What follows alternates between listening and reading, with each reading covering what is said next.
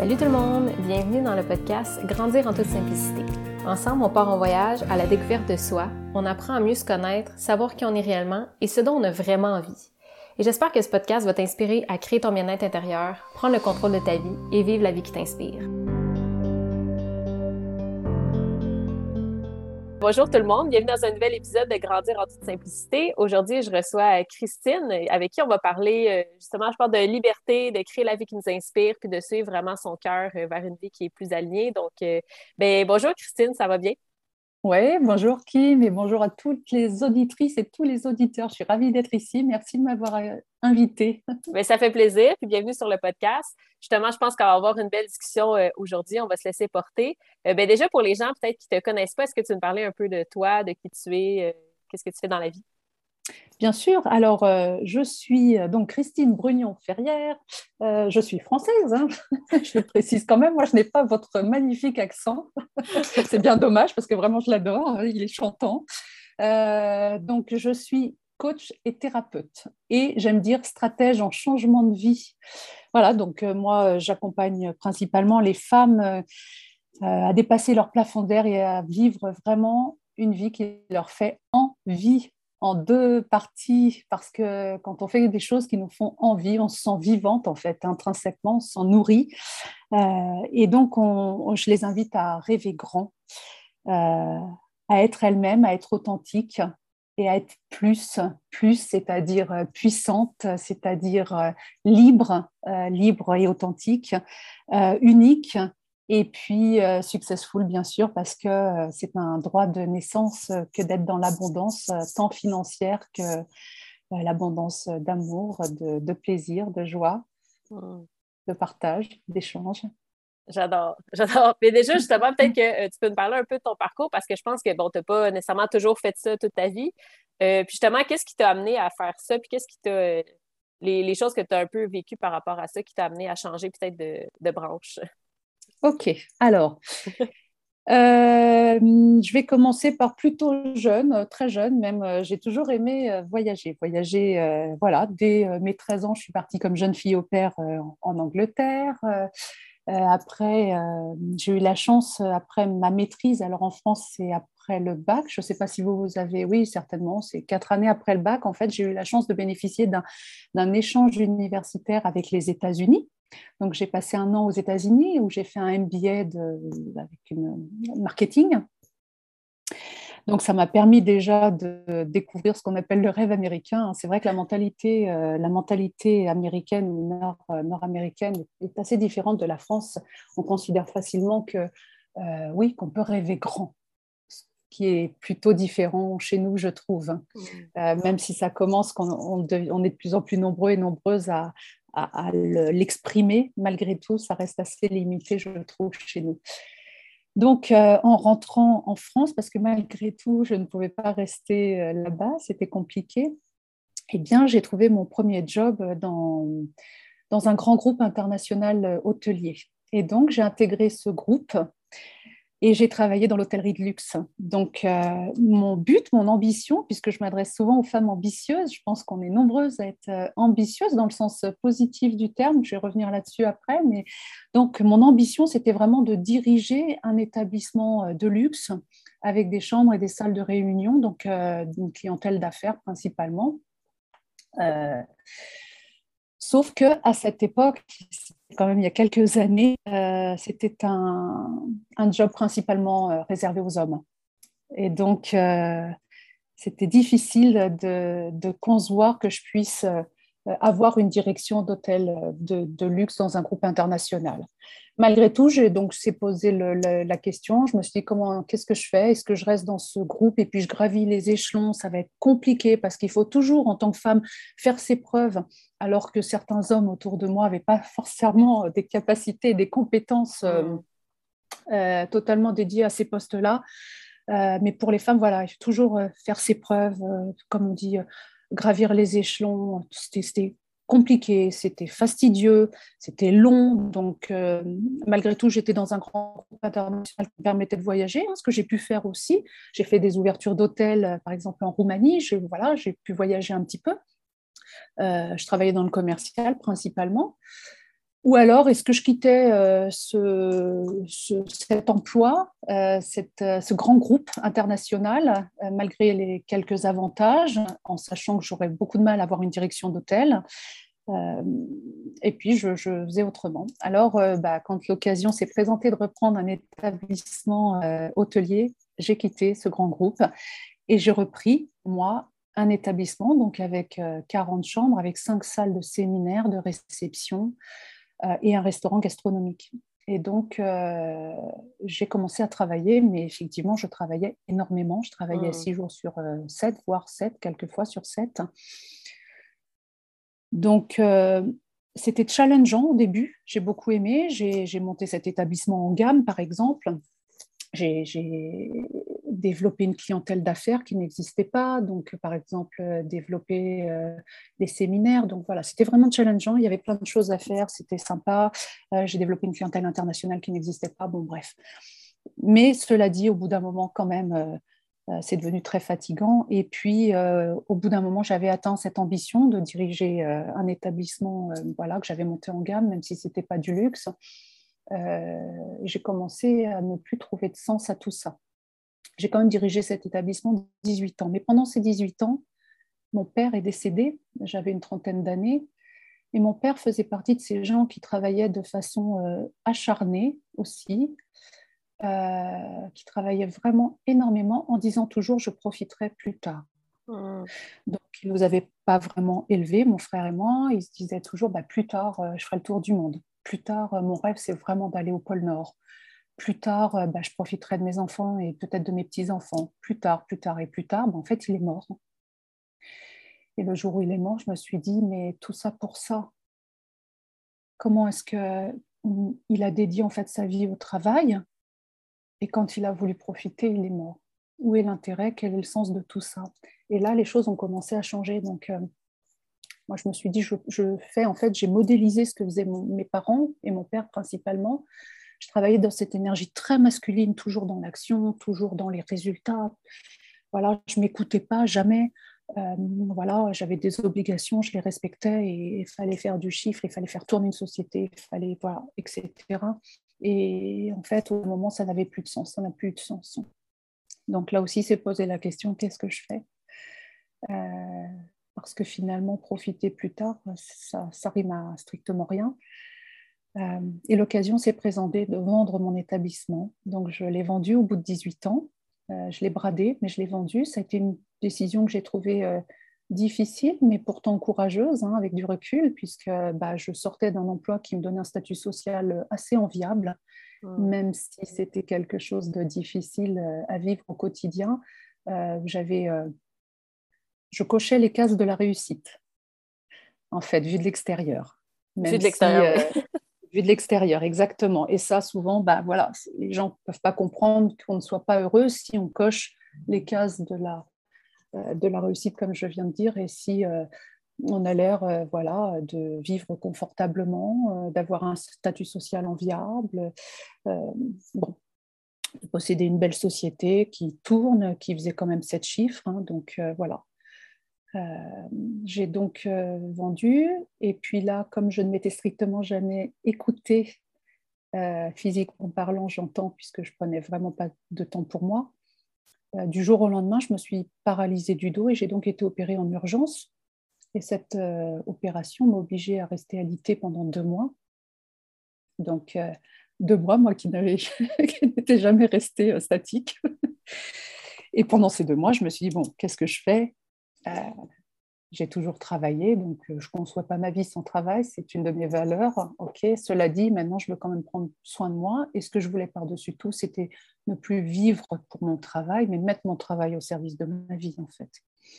Donc j'ai cherché un petit peu et puis l'occasion fait que j'ai trouvé une formation qui débutait assez peu de temps après. Donc je me suis formée à la sophrologie pendant deux ans, à l'hypnose, au traitement des traumatismes, euh, à l'énergétique, aux fleurs de bac. voilà, donc j'ai une, mallette d'outils euh, voilà, que j'ai intégrée. Et puis, bah, j'ai ouvert un cabinet, en fait.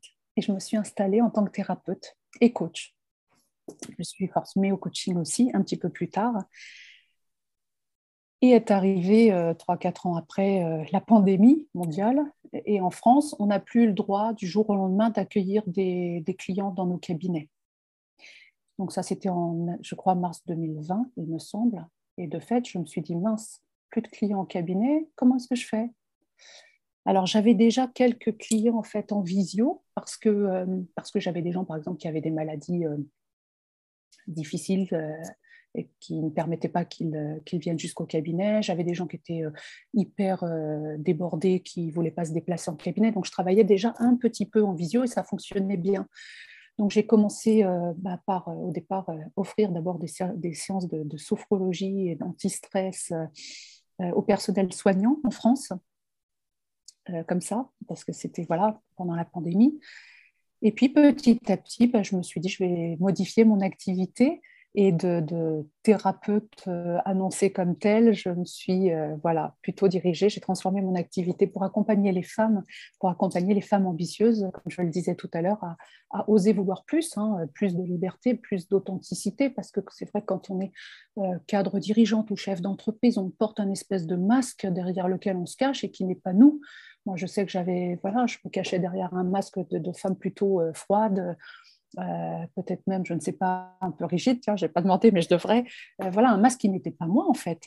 Et donc, ça aussi, ça me pesait de ne pas être moi au naturel. Donc, euh, donc, on a le droit de vouloir aussi être vraiment authentique et pas seulement être une, conjointe, une mère, une, N+, en France, on dit N plus 1, N plus 2.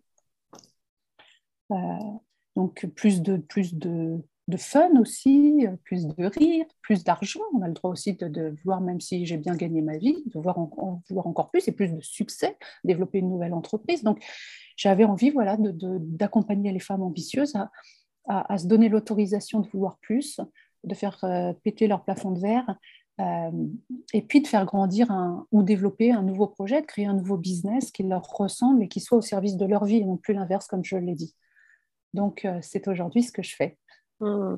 J'aime ça. J'ai eu des frissons pendant que tu racontais ton, ton histoire. C'est comme c'est tellement beau. Puis l'espèce de, transition entre les deux, de se dire effectivement, à un certain moment, j'avais l'espèce d'ambition, je voulais réussir, mais il manquait peut-être la liberté de dire effectivement, si mon travail euh, fait en sorte que je dois travailler 6-7 jours par semaine, puis que finalement, j'ai pas la liberté de mon temps, j'ai pas la liberté d'avoir d'autres projets, de prendre soin de moi, ben ça, c'est quoi le sens de tout ça, tu sais?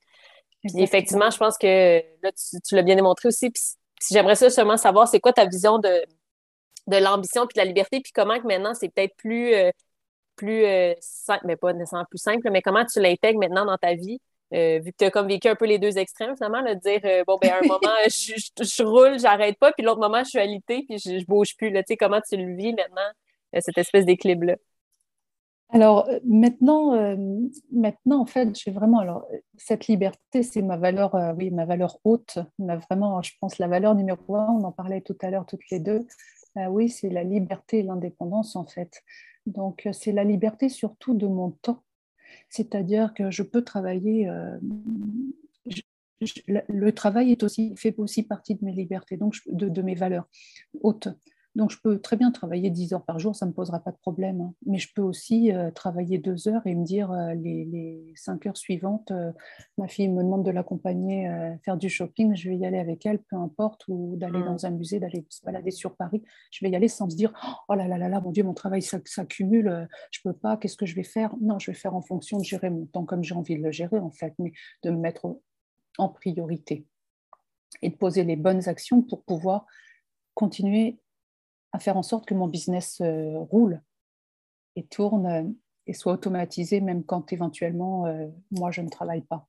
En ah. fait. Et donc c'est comme ça que j'ai inversé les choses, c'est-à-dire que avant je ressentais cette pression de devoir, c'était une obligation et une contrainte de devoir être présente en permanence pour faire tourner ma société, même si bien sûr je pouvais m'absenter de temps en temps, mais il y avait toujours quelque chose. On m'appelait quand j'étais absente, on m'appelait 15 fois par, par jour, pas par jour, par soirée, etc. Alors qu'aujourd'hui, je ne suis pas là. Euh, si je dois travailler, euh, je vais euh, déléguer à droite à gauche pour ce que, ce que je n'ai pas envie de faire ou ce que je ne sais pas faire. mais, mais j'ai la, la, grande richesse d'avoir de, de, gérer mon temps comme je l'entends. Et hmm. travailler n'est plus une... Même si j'ai des obligations, ce sont des obligations plaisantes. Je n'ai pas de contraintes dans ce que je fais. Ou, peut-être très peu, je, mais je ne les, vis pas, je les vis pas comme telles.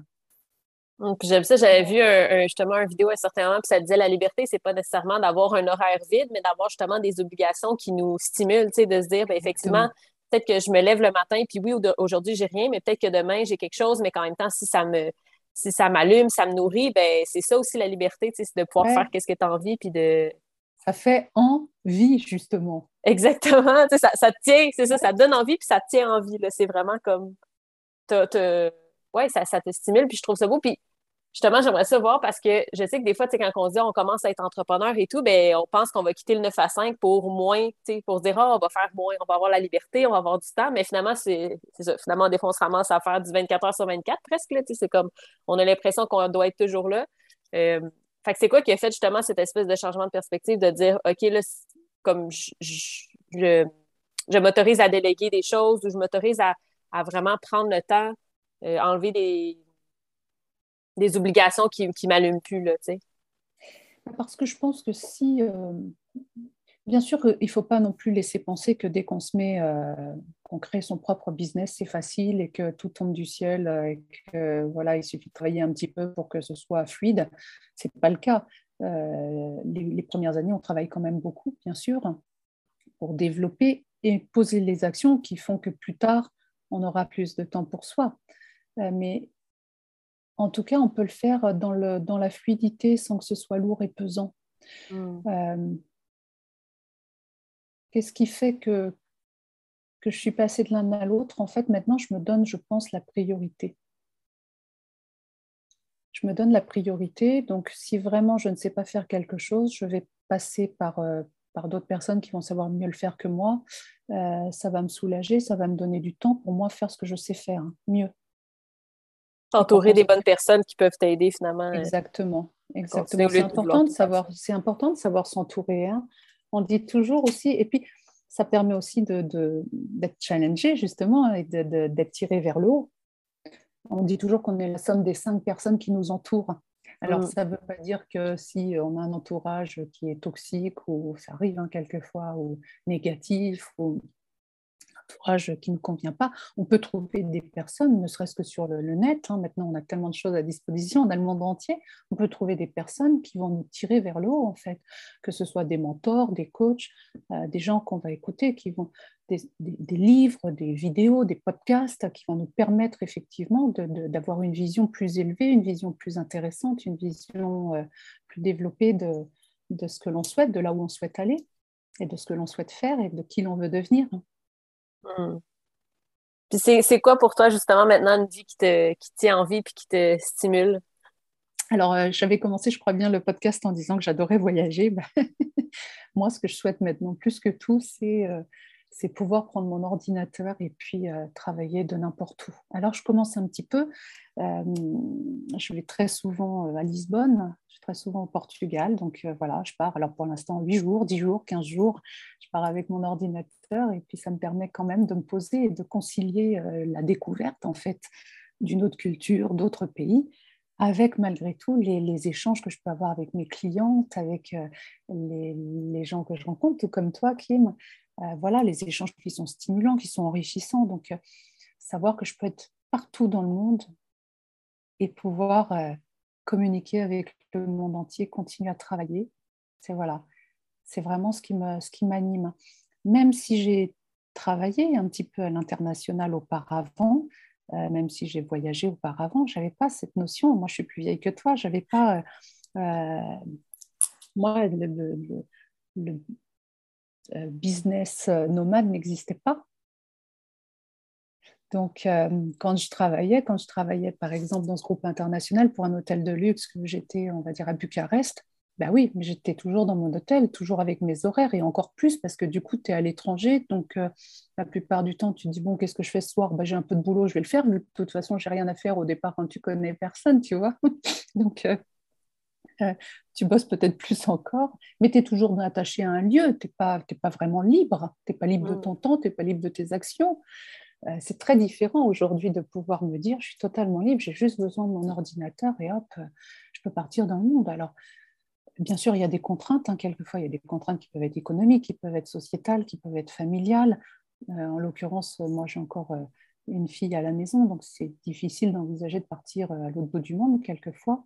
mais c'est vrai qu'après, une fois que ma dernière fille sera partie, je, me vois bien passer six mois en Asie, par exemple, et travailler de là-bas. Je veux dire, simplement en étant dans cette découverte permanente du monde et des cultures. Venir euh, trois mois à Montréal. oui, je trouve ça tellement beau. Neuf mois pour visiter le reste du Canada. je trouve ça tellement beau en même temps de se dire, hey, on a la possibilité maintenant, parce que comme tu disais, effectivement, tu as travaillé à l'international ou tu as voyagé, mais c'est pas aussi facile, entre guillemets, que maintenant. Tu sais, maintenant, on, a la possibilité de pouvoir le faire, mais aussi, est-ce qu'on prend la décision de le faire? Parce que même si on a la, la possibilité, ça veut pas dire qu'on va le faire, ça veut pas dire que, tu sais, des fois, justement, euh, le monde, c'est comment je, rêverais de faire ça, mais est-ce que tu le fais quand même? Tu sais, c'est pas parce que c'est là que c'est facile de, prendre la décision aussi, là. Fait que mm. je sais que des fois, c'est... Mais de, se dire qu'en fait, c'est là, puis on peut le faire, puis qu'on a la possibilité, il faut juste y aller. Alors, je l'avais probablement aussi avant cette possibilité, mais je n'y avais pas pensé. En fait, mm. j'entends vraiment quand j'avais une vingtaine d'années. Hein.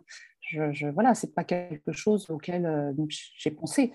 Euh, mais euh, oui, c'est vrai que c'est difficile de, prendre les décisions. Le choix nous appartient toujours. On a toujours le choix, d'ailleurs, pour tout dans la vie. Euh, on a toujours le choix. Et ne pas choisir est déjà un choix en soi. Hein. Mm. Mais euh, c'est vrai qu'après, est-ce qu'on est saute le pas? Est-ce qu'on franchit le, cap quand on veut voyager? Libre à chacun.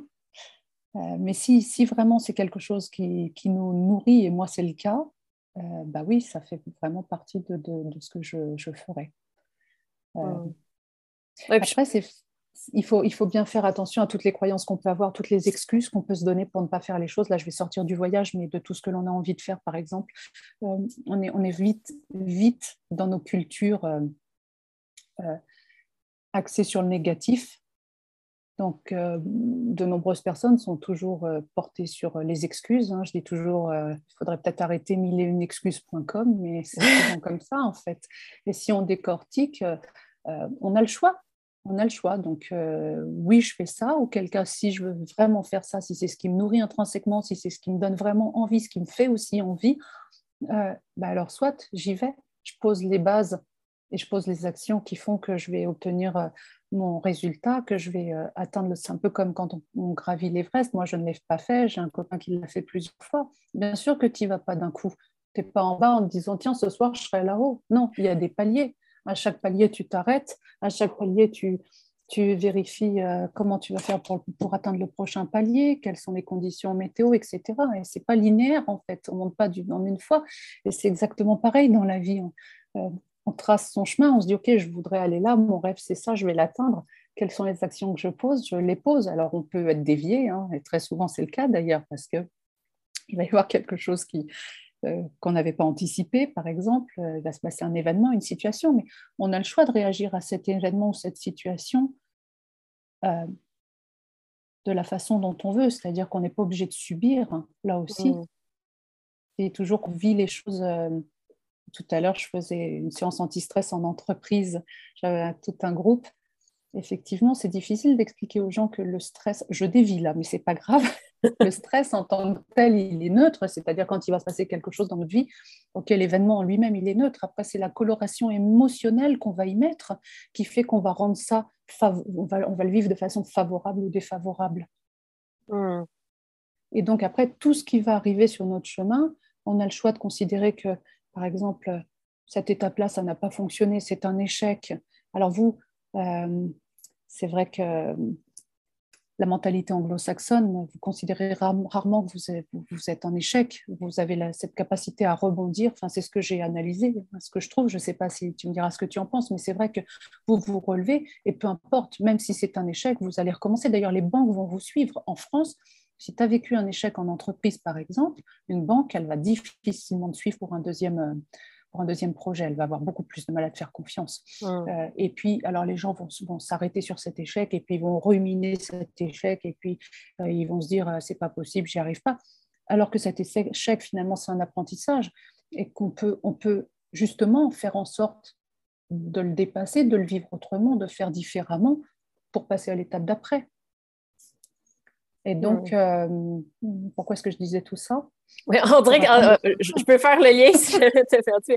Ça fait vraiment penser que je suis comme tu dis, en montagne. C'est comme si effectivement tu étais en train de monter, tu arrives à un palier, finalement il y a une tempête, puis tu es obligé de redescendre un palier, mais ça ne veut pas dire que tu as échoué, puis ça ne veut pas dire que tu ne peux pas réessayer le lendemain une fois que la tempête est passée. C'est comme, ou de dire, ben, effectivement, là, la tempête est là, tu pourrais ruminer puis dire, bon, ben c'est ça, j'y arriverai jamais, ça ne fonctionnera pas, ou dire, OK, garde, je vais laisser la tempête passer, puis je vais, je vais remonter quand les, hein. conditions vont être meilleures. C'est vraiment, j'ai l'impression que c'est ça aussi, puis de se dire qu'effectivement, c'est les émotions qu'on associe par rapport à ça, que c'est pas parce que on vit un échec, entre guillemets, qu'effectivement, ça on peut pas réessayer ou on peut pas essayer de nouvelles façons, puis c'est pas nécessairement un échec, c'est juste un apprentissage, puis on apprend de ça, puis c'est correct aussi, c'est vraiment... Euh, Et je pense qu'en plus, chaque euh, expérience, en fait, nous apporte, euh, nous apporte de l'apprentissage en fait, et des sujets sur lesquels s'interroger. Mm. Donc, euh, et chaque expérience est sujette à réflexion. Pour faire les choses justement différemment, pour peut-être les améliorer, pour peut-être les, ouais, les modeler.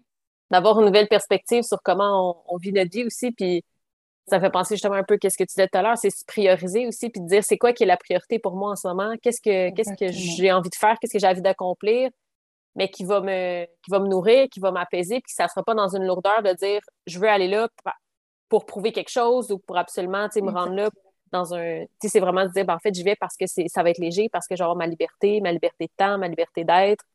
Puis je trouve que c'est vraiment beau aussi. Puis de voir qu'effectivement, c'est ce que tu as décidé de faire, de dire ben, en fait, j'ai décidé de trouver un sens à ma vie, de trouver quelque chose qui, qui faisait sens pour moi, puis que ça, c'est aligné avec mes valeurs aussi de, de, liberté. Puis je sais que le travail est important pour moi, mais comment que le travail peut me nourrir aussi finalement, puis nourrir ma liberté, c'est vraiment. Ouais. Et, et, je te le disais également, en fait, j'ai vraiment cette conscience, et ça, ça fait seulement quelques années. Alors, bien sûr, ce que je vais dire, tout le monde le sait, c'est une évidence. Euh, on n'a qu'une vie. Oui, bon, alors certes, quand on dit ça, ouais, on n'a qu'une vie, bah, évidemment qu'on n'a qu'une vie. Bon. ça paraît idiot de le dire et de le rappeler. Et pourtant, est-ce que chacun le conscientise profondément? Est-ce que chacun fait en sorte de vivre cette seule vie qui nous est donnée euh, de la meilleure des façons pour soi-même? Et ça, tu vois, maintenant, j'en ai euh, vraiment profondément conscience. Du coup, c'est souvent que je me dis, et je te le disais aussi, c'est drôle, euh, quelquefois je me dis, mais à quoi ça sert? Je veux dire, par exemple, être dans la colère par rapport à quelque chose qui peut sembler ridicule, à quoi ça sert? Si ça sert à rien, bah, lâche-la faire en fait. Donc se demander, c'est souvent, je me dis, à quoi ça sert?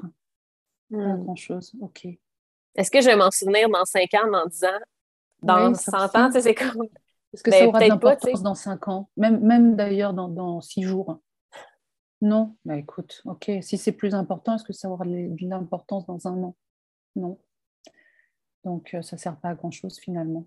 Hmm. Puis effectivement, de dire que c'est ça, on a une vie à vivre. Puis tu disais des, fois, on dirait qu'on le sait mentalement, mais est-ce qu'on sait vraiment comme dans notre corps, puis dans. Est-ce qu'on l'a vraiment intégré puis qu'on prend des actions en fonction de ça ou est-ce qu'on est comme Ah, ben tu sais, c'est ça, je ferai plus tard ou c'est comme mais, mais là, tu es là, tu as l'opportunité d'y aller, tu as l'opportunité de le faire. Pourquoi t'attends? Vas-y. c'est ça. Mais souvent parce qu'on est pris dans un engrenage, comme je l'ai été, hein. mm. un engrenage, un quotidien qui fait qu'on fait les choses machinalement et qu'en fait, ces choses machinales, elles s'enchaînent et que bah, les jours passent, les semaines, les mois, les années. Et quand on se retourne 18 ans plus tard, on se dit, bon, ok, alors j'ai quand même malgré tout euh, moi, je n'ai pas de regrets. Je veux dire, euh, j'ai quand même construit quelque chose, j'ai quand même vécu une expérience qui était très enrichissante. Mais voilà, il y a un moment où si je n'avais fait que ça dans ma vie, je me serais vraiment éteinte. Hmm. Et, je serais aussi arrivée au bout en me disant, mais tout ça pour ça, quel intérêt? Aucun. Donc, euh, c'est vrai que c'est, c'est vraiment très important, et je le répète pour chacun, de conscientiser que cette vie qui vous est donnée est la seule que vous avez. Donc, la vivre au mieux en faisant ce qui nous nourrit, en faisant ce qui nous fait plaisir, en faisant ce qui, euh, ce qui a du sens pour nous, c'est vraiment important. Puis est-ce que tu aurais un conseil justement pour les gens qui essaient comme tu sais qu'ils savent, ils savent cette chose-là, sont comme oui, je sais, mais justement, je suis peut-être pris dans l'engrenage. C'est comme qu'est-ce que toi, finalement, t'as aidé à, en sortir puis de dire OK, je peux commencer à, à vraiment vivre ma vie, à vivre une vie qui a du sens. Puis comment, qu'est-ce qui, qu'est-ce que tu as fait que trouvé qu'est-ce qui avait du sens pour toi finalement, tu sais? Alors, déjà, le fait d'avoir euh, été obligé de m'arrêter physiquement parlant, c'est-à-dire d'être obligé de, poser mon corps et du coup mon mental, euh, ça, ça a été, je pense, vraiment le, grand déclencheur.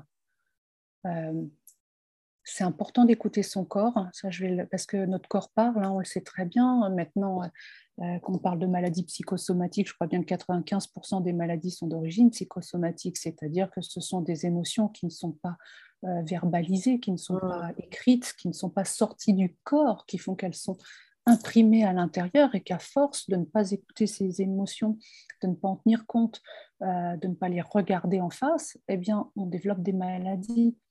Donc, euh, moi, clairement, j'en avais plein le dos. Euh, ok, ben, je me suis, par la force des choses, j'ai été contrainte de m'arrêter et, et, les choses sont bien faites parce que si je ne m'étais pas arrêtée, il y a un moment où effectivement, ça aurait été beaucoup plus loin, j'aurais été paralysée totalement. D'accord? Et c'est la même chose pour tout le monde. Quand on ne s'écoute pas, on a, le corps nous envoie des signaux au départ peut-être de petits signaux. Ah oui, tiens, j'ai juste un petit peu mal au dos. Alors ça peut être autre chose. Hein. Là, je prends mon exemple à moi, mais euh, et puis après, ça devient un petit peu plus fort. Mais on s'écoute toujours pas parce que finalement, j'ai pas le temps, parce que j'ai du boulot, parce que une autre fois, etc. On se trouve toutes les excuses encore une fois. Et puis, bah, finalement, le troisième signal, ça a été vraiment le, début de paralysie. Si je n'avais pas écouté, la fin aurait été la paralysie. Donc, euh, euh, c'est vraiment important de s'écouter, d'écouter ses émotions, ses ressentis, ses sensations, voilà, et de et de d'essayer de, de, comprendre le message qui se cache derrière. Et donc c'est mm. ça, je pense, qui fait qu'après, euh, je me suis euh, posé cette question du, du, sens effectivement que je voulais donner à ma vie. Avoir une vie avec, ben voilà, avoir une vie avec du sens pour moi, bien sûr, hein, euh, chacun met cette notion là où elle veut, et, avec l'ambition, puisque je parlais d'ambition, et je vais revenir à ça aussi, avec l'ambition justement de m'accomplir pleinement, de me sentir totalement épanouie, de, me sentir totalement moi. Alors, euh, ça ne se fait pas du jour au lendemain, c'est pas comme ça d'un claquement de doigts. Je ne peux pas dire aujourd'hui, ouais, chouette, je suis totalement moi. Il y a encore un petit peu de travail. Cela dit, j'en prends, le, prends le chemin, mais L'ambition, euh, l'ambition euh, chez nous, elle a toujours une connotation extrêmement négative et très péjorative en France. Elle est reliée à l'égoïsme, voire l'égocentrisme, à la, à la cupidité, à l'arrivisme. Alors que quand on prend les termes, euh, les définitions anglo-saxonnes et les termes anglais du terme, on, trouve entreprendre, on trouve booster, on trouve inspirant, talentueux, audacieux. On ne trouve que, quasiment que des connotations positives. Mmh. Et ça, c'est très différent. Et quand moi, je, à chaque fois, je, parle des femmes ambitieuses, justement, c'est dans ce sens où elles sont, euh, oui, talentueuses, audacieuses, inspirantes, rayonnantes, formidables. Qu'on a envie de contribuer, contribuer à plus, et que finalement, c'est pas nécessairement qu'elles font juste pour elle, mais qu'en fait, c'est comme je le fais pour moi, mais je le fais pour pouvoir aider les autres, pour pouvoir contribuer au monde, pour pouvoir amener. Euh, mais je pense que l'ambition suprême, in fine, c'est quand même vraiment de s'accomplir. Parce que quand on, se sent accompli, on se sent épanoui, on se sent dans son. Euh, je sais pas, sur son chemin de vie, en fait, peut-être, eh bien, euh, je pense qu'on rayonne, en fait. Hmm. On va bien, donc forcément, ça va bien aussi autour de nous, parce que tout change les relations avec les autres changent, notre façon de voir euh, la vie change. Mm. C'est beau. J'aime ça. Puis justement, peut-être pour finir, je sais que tu avais déjà parti sur, euh, un message, mais est-ce que justement tu as un dernier, euh, un dernier message, un dernier moment d'inspiration que tu as envie de nous partager pour terminer le podcast? Oui, soyez la femme ambitieuse de vos rêves ou l'homme ambitieux de vos rêves, parce que vraiment, c'est le plus beau cadeau que vous puissiez vous faire. Je crois que c'est ça, en fait. Et euh, malgré toutes les croyances, toutes les excuses qu'on peut se trouver, si vous avez envie de vivre quelque chose, si vous sentez que quelque chose ne va pas là au fond de vie, que vous, pouvez faire autre chose, que vous, que oui, que vous avez rêvé d'autre chose, quel que soit votre rêve, mais n'oubliez pas de rêver grand parce qu'on mérite tous l'abondance, c'est un droit de naissance. Donc rêvez grand, n'hésitez pas, même si ça prend du temps pour euh, achever vos rêves. Mais voilà, posez vos intentions, posez vos objectifs sur le papier sortez-les de vous, en fait, simplement en écrivant. Déjà, vous dites journaliser, euh, euh, vous les Canadiens, donc écrivez, journalisez toutes vos envies, tous vos objectifs. Et à partir de là, voilà, regardez comment ce serait possible de les atteindre. Quel premier pas vous pouvez enclencher? Déjà d'écrire, c'est le premier pas. Les sortir de vous, leur donner forme, en fait, leur donner consistance, et ensuite euh, marcher sur le chemin de, ouais, de votre ambition. Hmm. Oh, J'adore. Ben, merci pour ce message. Merci pour euh, ta présence sur le podcast. Puis si les gens veulent te retrouver, justement, où est-ce qu'ils peuvent euh, aller te rejoindre? Alors, vous me trouverez sur les réseaux sociaux à mon nom, Christine Brugnon-Ferrière. Donc, j'ai une page Facebook qui est CBF Coaching, comme Christine Brugnon-Ferrière, CBF Coaching ou CBF euh, mindset, euh, puisque j'aime beaucoup le mindset et la pensée positive. Euh, voilà, sur Instagram, je suis sur Christine Brugnon-Ferrière, sur LinkedIn aussi, et j'ai une chaîne YouTube également. Voilà, donc vous me retrouvez assez facilement. Super, ben, je mettrai les informations dans la description du podcast, comme ça les gens vont pouvoir aller rejoindre, découvrir ton univers. Mais merci beaucoup pour ta présence sur le podcast, c'était super intéressant et inspirant. Puis on se revoit et merci. à vous tous de nous avoir écoutés. Voilà, j'espère qu'on aura été source d'inspiration. Et euh, peut-être euh, qu'on sera à l'origine euh, d'un, je sais pas, de nouvelles D'un saut vers, oui, c'est ça, vers un nouveau projet. Saut vers une nouvelle vie, exactement. Et merci beaucoup, puis on se voit dans un prochain épisode de Grandir en toute simplicité.